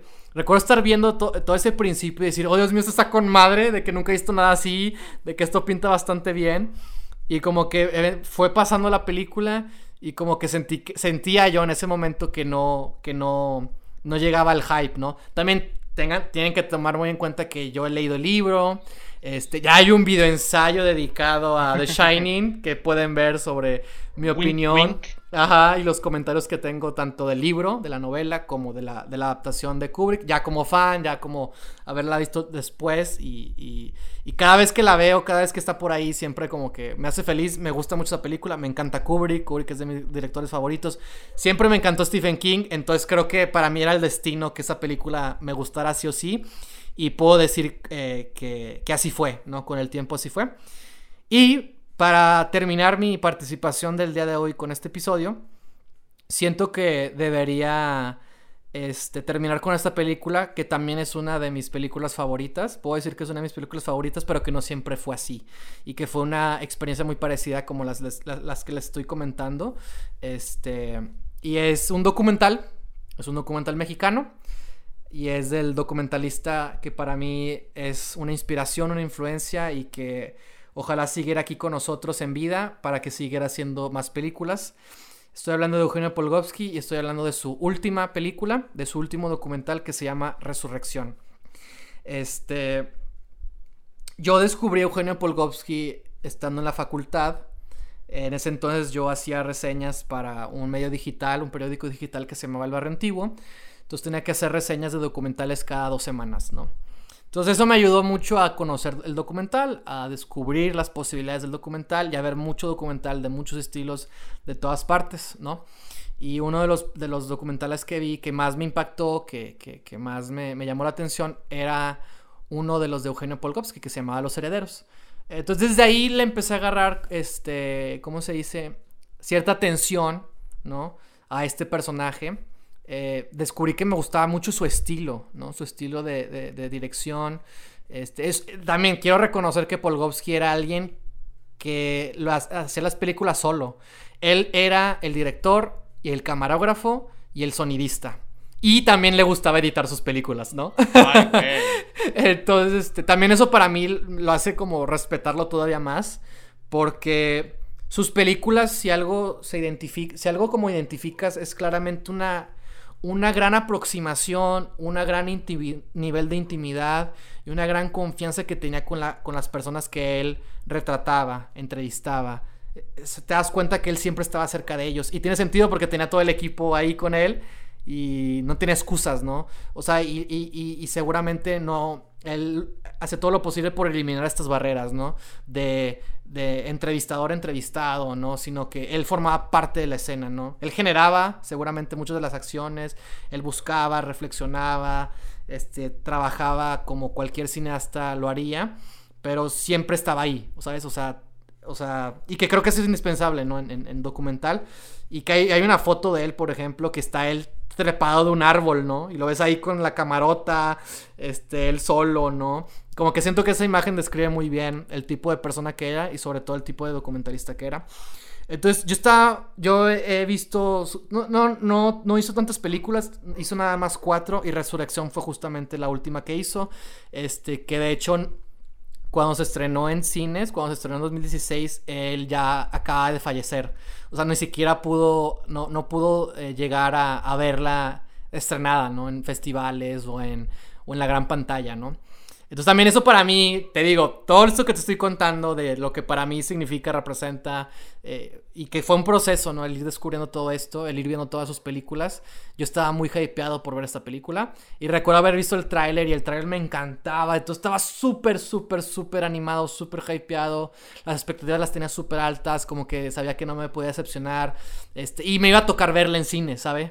¿Sabes? O sea, que no era cualquier cosa. Entonces cuando fui a verla en el cine, recuerdo que nomás estaba, o sea, estábamos, estábamos Carla y yo, creo. Este... Y nada más, éramos los únicos en la sala, ¿no? En, Cine, en Cinepolis, perdón. Este. Y de hecho había una pareja. No era una pareja, había como una señora, como que con un chavo, con un hijo, con. No sé si con su hijo, su sobrino o con qué. Este, se me hace bien raro que, que, como que ese perfil de personas veniera a ver esta película. Que, que toca el tema de, de un río que está contaminado y cómo ha traído pues muerte, deterioro a la comunidad este, eh, eh, que, que, recorre, ¿no? Y que lo más trágico de todo es que ese río alguna vez significó vida, alguna vez significó un destino turístico, alguna vez significó abundancia, significó prosperidad, significó eh, una idea de balance y equilibrio entre naturaleza y humanos, ¿no? Significaba pues muchas cosas que ya no es así, ¿verdad? Por, por, por, por la industrialización, por el progreso, por la impunidad del gobierno que no le importa, ¿no? Y que mucha gente sigue enfermándose y sigue muriendo, ¿no? Entonces, o sea, no es una historia fácil, ¿no? Y desde que la vi, salí sin una opinión, ¿sabes? Salí sin una opinión, yo, yo, yo pensé que iba a salir y me iba a encantar la película y no me sentí así. Y me sentía raro por eso, ¿no? Entonces, este, fue, mm, fue, fue una experiencia difícil, ¿no? Este, haber salido así. Este. Insisto, no es, no es, cualquier historia, ¿no? No es una historia sencilla. Pero creo que aún así, si algo distinguía a Polgovsky, era su. Como decía, su proximidad, su acercamiento, su, el nivel de confianza que, que, le, que, le, que le conferían a esas personas, ¿no? Para, para seguirlos en su día a día. Y, y siento que, que, a pesar de que esta es una historia que para mí se me hace muy, muy fuerte, este, no apta para todo público. Este, siento que aún a pesar de todo eso, él sabe retratar siempre a, a la gente con dignidad, con respeto, con empatía, ¿no? Entonces, no, no, como víctimas, no como, como, no como, no, no, como algo explotativo, ¿sabes? Si, no, no, o sea, siempre que ves sus películas hay, hay una poesía, ¿no? Hay, hay, un... O sea, te das cuenta que él le importaba. Básicamente es lo que estoy intentando decir, ¿no? que le importaba cabrón, ¿no? Lo que sea que estuviera este, haciendo, investigando y sobre todo como que siento que se nota mucho con esta película, ¿no? O al menos a mí me queda muy en claro, ¿no?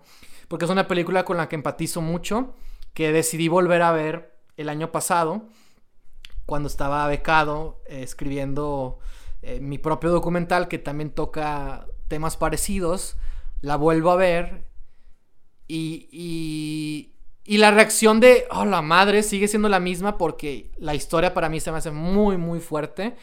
Pero reconocí y aprecié y valoré y me di cuenta de, del hombre, ¿no? Que estaba detrás de todo esto y de, su nivel, del nivel al que yo me encantaría aspirar y de, y de, de la importancia que tiene la historia que contó, ¿no? O sea, que también no es cualquier historia, ¿no? O sea, o sea no sé, lo admiro, ¿no? Lo admiro bastante por, por lo que hizo, ¿no? Por cómo retrata esa historia, ¿no? Por cómo cuenta esa historia, por cómo nos habla de, esta situación, ¿no? Entonces, este, y desde entonces la vuelto a ver, la volví a ver otra vez, ¿no?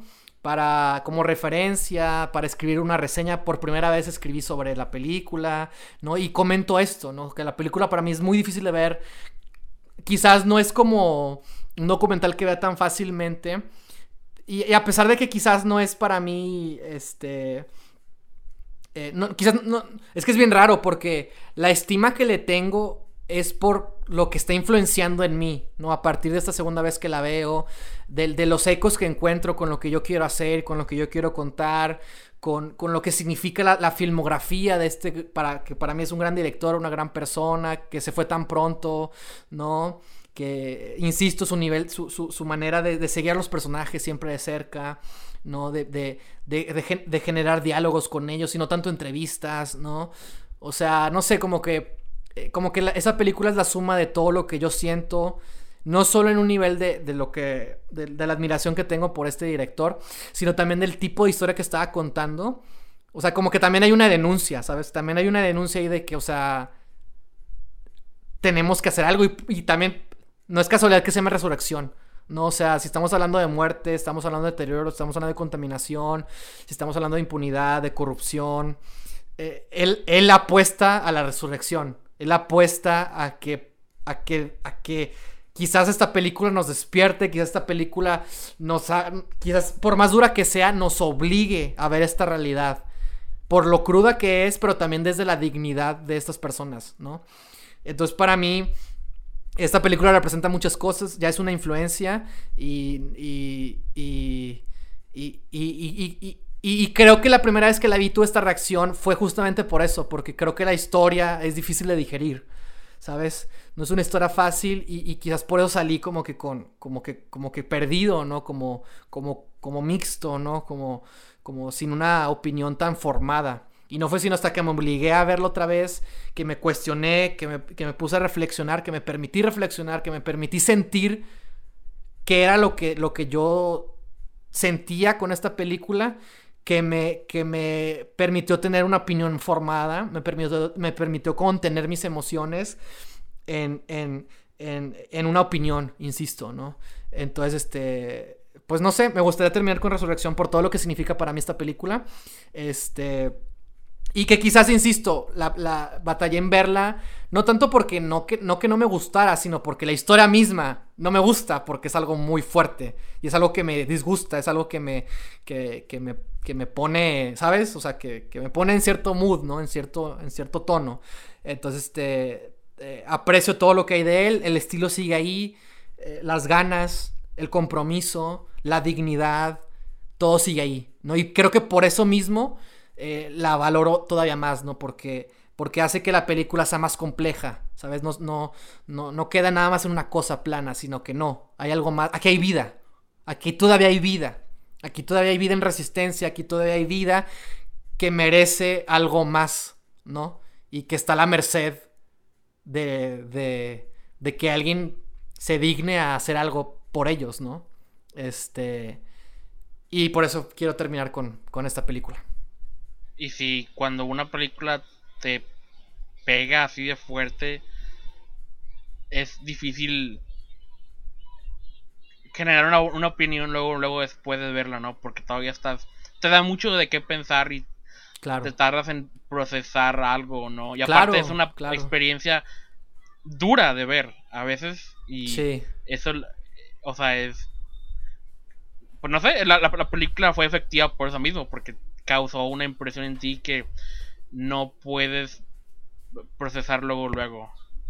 Claro, sí, y, creo que lo que voy es que es intencional, ¿no? Es, está construida de esa manera, ¿no? Este, y eso, y eso en un principio no lo, no lo podía ver, o no lo podía interpretar, o no lo podía como, como digerir, ¿no? Porque era muy pronto, ¿no? Era muy pronto para verlo y tomó mucho tiempo volverla a ver. Porque tenía como que esta mala, entre comillas, ¿no? Mala experiencia. Y no fue como que, o sea, fue de que, ah, la madre, o sea, fue igual de duro.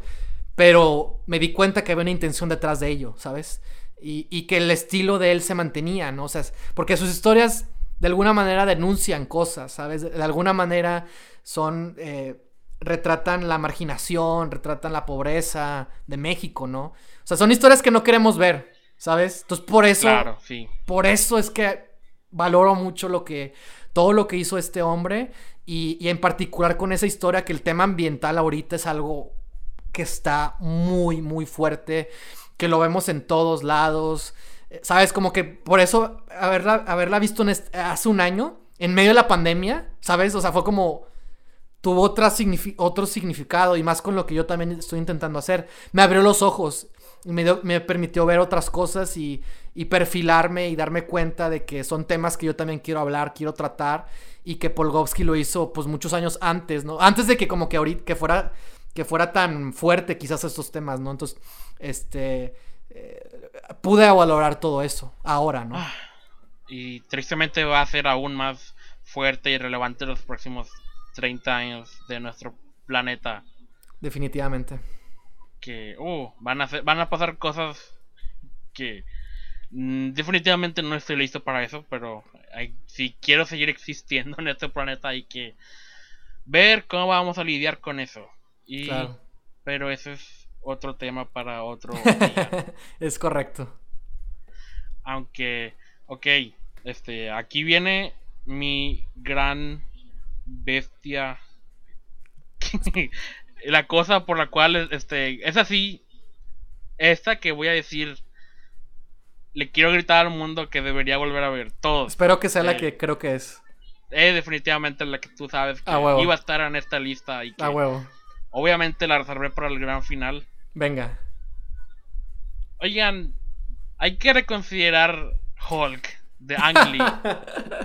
ah, huevo creo que, ni, o sea, yo me pongo como ejemplo de película que, uh, súper menosprecié en su momento. E, era la cosa más aburrida. Esta es una película de superhéroes.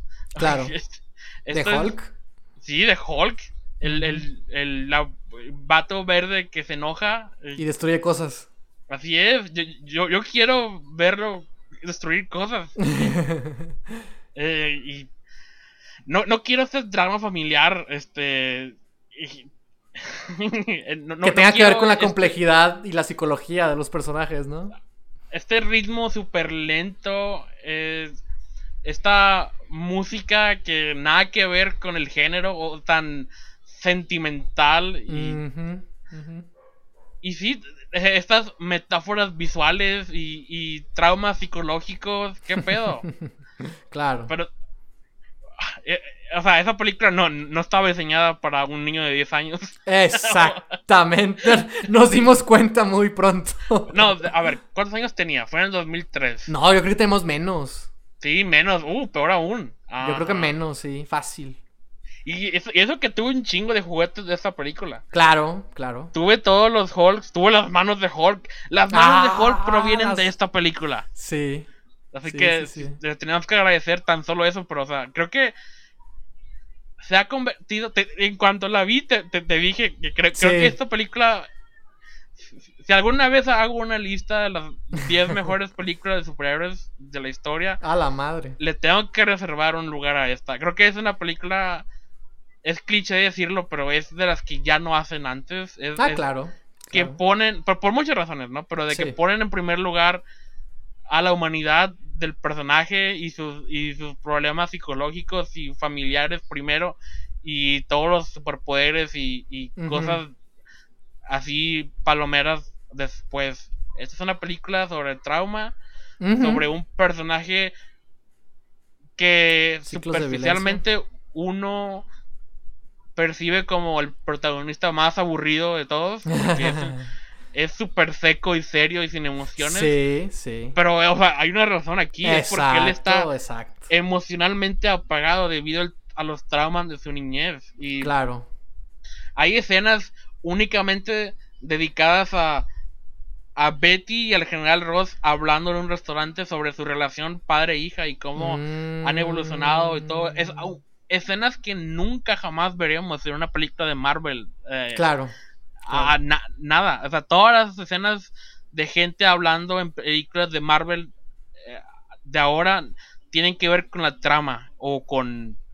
O que sí, o sea, ya no hay películas que se tomen el tiempo de reservar una escena nomás para explicar o desarrollar una relación entre los personajes. O, Porque siempre lo, tratan de, meter eso en otras partes para nunca perder como el, ritmo estándar de las películas de ahora. Y esta película se toma su tiempo en...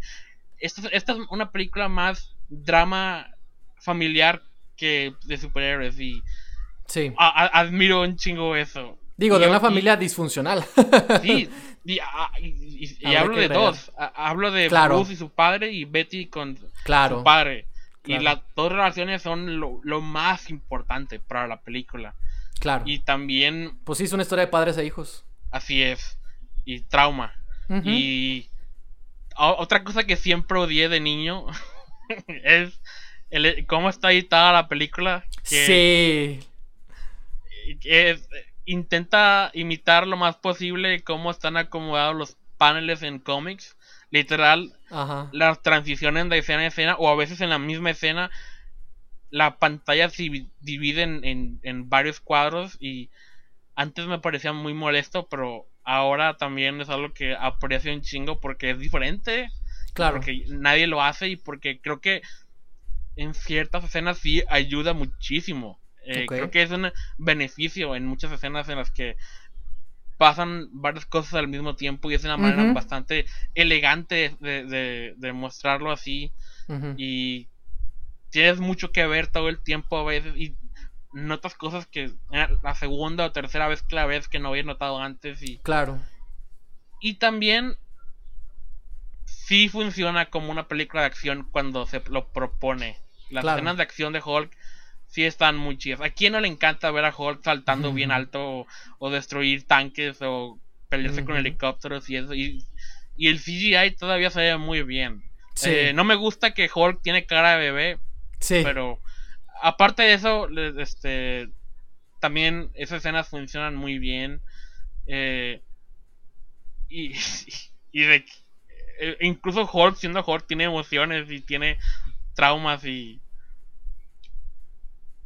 No sé, es una película Pues es un niño enojado, ¿no? nunca. Hulk. Sí, exacto. Es- es- Ujú. el Hulk es la representación física del trauma de Bruce Banner. Claro. Y es, es, es tan. Es genial. Ah, creo que amo esta película. Este es, este es el mayor descubrimiento que hice para esta lista. Fue de que esta película es de hecho muy, muy, muy buena. Y Órale. creo que no. Nadie estaba listo para esta película. Creo, creo que todavía nadie está listo. Creo que el- Sí.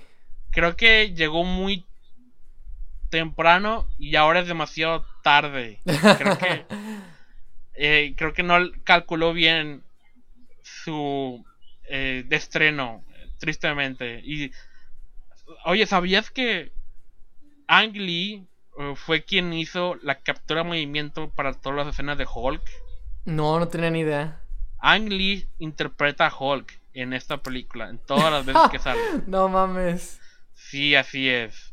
Apa- y pues, pues viendo el producto final, pues no sé por qué pasó eso, pero funciona también. De hecho, me yo, yo no he vuelto a ver Hulk. La verdad, Ajá. no tenía ningún interés. Ni me acordaba seguramente de ella, ¿verdad?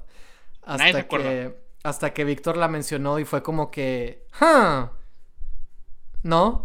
Y me puse Sí. a pensar en ella, ¿no? Y fue. Y lo que. Con lo, justo, junto con lo que me decías, me puse a razonarla porque. Más que nada la, la, la uso como contraste con lo que tenemos ahorita, ¿no? Digo, a mí, a mí, me a mí sí me gusta el, el Increíble Hulk. Este. También está y, bien, y- está y buena. no, no me, no me encanta el, el, el Hulk de Mark Ruffalo. Este. Digo, tiene lo suyo, pero no es el Hulk que me gustaría ver. Y para mí el Increíble Hulk era como lo más cercano a, a, a- a- al Hulk que quiero ver, ¿no?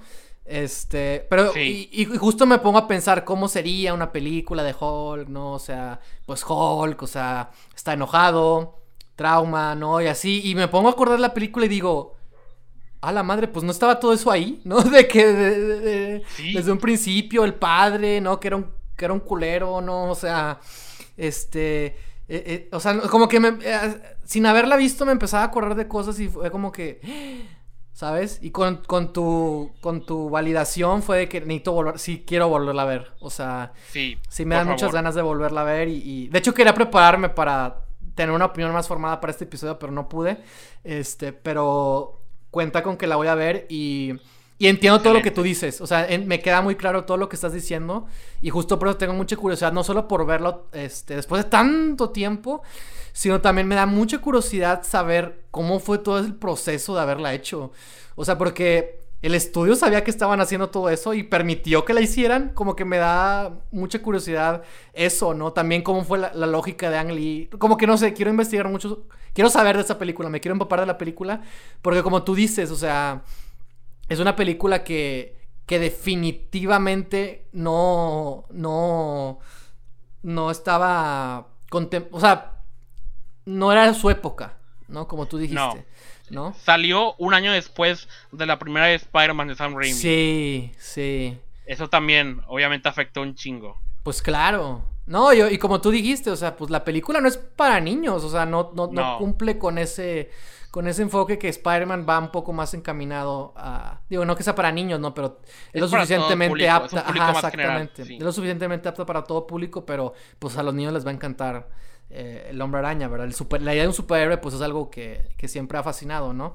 Pero Hulk, o sea, pues Hulk entra en el mismo catálogo de superhéroes, pero el, el approach, ¿no? La aproximación de Ang Lee fue algo 100% eh, serio y maduro, y no por decir que Spider-Man no sea así, ¿verdad? El Spider-Man Sam Raimi, sino se fue por algo más como, este, por temas que no estamos acostumbrados a ver en una película super, básicamente, ¿no? Así es. Este, Entonces por eso estoy como, me llama mucho la atención no solo ver la película, sino investigar y leer de la película. Porque ahorita me acabas de decir que Ang Lee, pues fue, hizo la, la captura, ¿no? De, de, Hulk, entonces también eso como que le da puntos a, a que seguir descubriendo la película, ¿no? Ah, sí, y hay mucha información sobre eso, o sea, hay muchas historias fascinantes Claro. Porque, sí, también, esta película se empezó a hacer, o sea, salió un año después de Spider-Man 1, pero se empezó a hacer antes de que Spider-Man 1 saliera. Y tiene mucho sentido. Órale. Eh, eh, y la historia es que la película estaba ya en postproducción.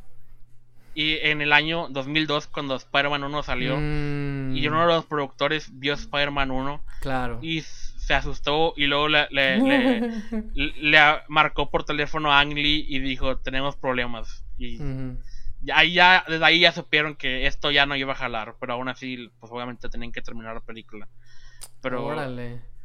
Sí, y, es porque le permitieron a, Ang Lee a, es que es eso. es, es, porque él venía de, de, películas super aclamadas. Este, o sea, él claro. venía de Crashing Tiger, Hidden Dragon que es una película muy, muy buena, que funciona como un drama y película de acción. Y, o sea, ya. Eh, la mentalidad del estudio en ese momento. Sí, claro, era un hit seguro por la trayectoria del director. Sí, pues, o sea, creo que este vato tiene algo, ¿no? Y si dice que él quiere hacer una película de Hulk, pues hay que dejarlo. Claro, sí, claro. Y, pues me alegra que lo hayan hecho, o sea, no, no funcionó eh, eh, en taquilla o en críticas tampoco. De hecho, también con los años me dejé llevar eh, por la impresión general porque todo el mundo la odia, ¿no? Y yo también la odié junto con todos ellos. Claro, claro. Porque, o sea, esas, eh, impresiones del público general te también te sí sí sí te, inundan y te convencen no y pues entonces todos estos años recordé esta película con así Em, ¿cómo decirlo? No con una muy buena, no, no con una buena imagen. Sí. Entonces, no sé por qué decidí volverla a ver, pero, o, sea, creo que porque estoy ahorita en una etapa en la que quiero volver a ver cosas que hace mucho que no veo, aunque no me hayan gustado, por curiosidad. Y viéndola ahorita, estoy bastante impresionado. este, wow, no, encontré es como si, no sé, encontrara un tesoro de que, ah, wow, esta película ya existió y es como lo que yo quiero que otras películas hagan y que ya no van a volver a hacer, al menos no de Marvel. Este, claro. Tenemos chance con otros estudios o, o, mejor aún con ideas originales, pero ya Marvel está demasiado adentrado en su modo de hacer cosas. Claro. Nunca van a hacer algo así. Claro. Y pues tampoco es una apuesta segura que un estudio grande correría. Claro, claro, claro. Entonces, esta es una gema del pasado, como un artefacto que ya no se va a repetir. y que al menos existe y que la historia se resuelve por sí sola en esa y... Wow, incluso la batalla final eh, entre Hulk y su papá es... Es más metafórica y surreal que nada, no hay golpes ni nada, es, es, es literalmente, es Hulk peleando contra el trauma de su pasado. Eh, y es, o sea, ni siquiera puedo escribirlo, es, es, la manera más anticlimática para una película de ese tamaño en terminarse, pero también es de las mejores partes. Y, sí, claro. Y también tengo que mencionar, la música la hizo Danny Elfman. Eh, ah. Y pues está muy, muy bien la música también. Y hacer recientemente tú y yo hablamos de lo chido que estaba la intro de la de Hulk de Edward Norton. Sí. También este tiene una intro muy, muy, muy chingona. Eh, Órale. Que no solo sirve como intro que está dentro de la película, sino que también este las imágenes que ves ahí se vuelven muy relevantes después. O sea, también te ya mm. sin eh, diálogos ni nada, es una manera de exponer muy efectiva este el trauma con lo que la película el tema central básicamente y claro todo funciona me encantó esta película este quiero invitar a todos los que les interese remotamente o les dé curiosidad eh, eh, verla a dar otra oportunidad. por primera vez o, o, otra oportunidad sí. Porque sí creo que vale la pena volver a considerarla me gustaría terminar el episodio con algo que dijiste hace, hace, hace rato, que era cómo incluso los comentarios y las críticas pueden influenciar nuestra percepción de las películas, ¿no? O sea, y que, y que tienes toda la razón, ¿no? O sea, Hulk queda en el olvido porque a nadie le gustó en su momento, este, no le fue para nada bien, fue considerada como un fracaso por todos y se quedó como eso, ¿no? Entonces, este, lo valioso y lo importante que es que cada uno tenga esa consideración, ¿no?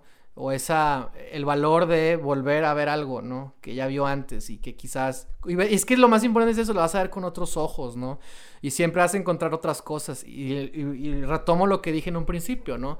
Si algo que te gusta lo vuelves a ver y descubres cosas que te maravillan y demás, puede ser que con algo que quizás no te encantó, al volverla a ver tengas otra apreciación de ella, ¿no? Y creo que los ejemplos que estamos dando van justamente encaminados y tienen que ver o son relevantes con esto. Y creo que de eso se trata el episodio, ¿no? O sea, de ofrecer esas segundas oportunidades, de tener ese criterio lo suficientemente amplio como para volver atrás y, y, y quizás descubrir, como dice Víctor, gemas, ¿no? Del pasado y quizás también uno, este, o como a mí me pasó a mí, ¿no? Eh, ya tener una opinión completa, ¿no? De algo que viste, ¿no? Y no sé, o sea, no hay, nunca, nunca hay nada que perder. Y creo que nosotros, sobre todo nosotros como cinéfilos, si es que nos decimos o nos creemos o vemos muchas películas, creo que no solo se trata de ver películas, ver películas que no has visto, ver los clásicos, sino de encontrar tu estilo de dar, de ofrecer esas segundas oportunidades, ¿no? Porque creo que siempre vas a encontrar cosas nuevas y diferentes eh, cuando, cuando ves algo más de una vez, ¿no? Y aplica para todo, también aplica con, con los libros, ¿no? A mí me pasa con los libros, este, con la música incluso, ¿no?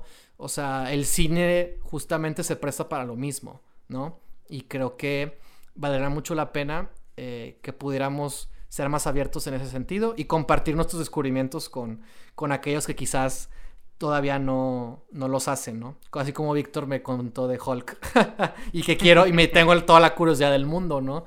Entonces, este, pues no sé, yo con eso creo que valdrá la pena terminar el episodio 69 eh, y... Este, pues nada, Víctor, ¿dónde pueden encontrarnos? Nos pueden encontrar en Anchor, Apple Podcast, Google Podcast, Spotify, YouTube y Facebook cuando hay entrevistas. Y de hecho Hulk está en Netflix también, así que... Ah, es correcto. Wing wing, aprovechen. Hay que aprovechar lo que, lo que ofrecen las plataformas. Este, no, no solo tenemos que ver cosas nuevas ni cosas que siempre vemos. Este, y les comentamos brevemente que septiembre se viene con todo. Si todo sale bien, y yo creo que todo va a salir bien, eh, se vienen cosas nuevas, interesantes, que hemos venido trabajando desde hace tiempo. Y Oh, sí. si todo sale bien, y yo creo que todo va a salir bien, este también se avecina eh, sorpresas. Y eh, dejémoslo así. Vamos, vamos a dejarlo así. Pero se viene sí. contenido nuevo, diferente, fresco. Este.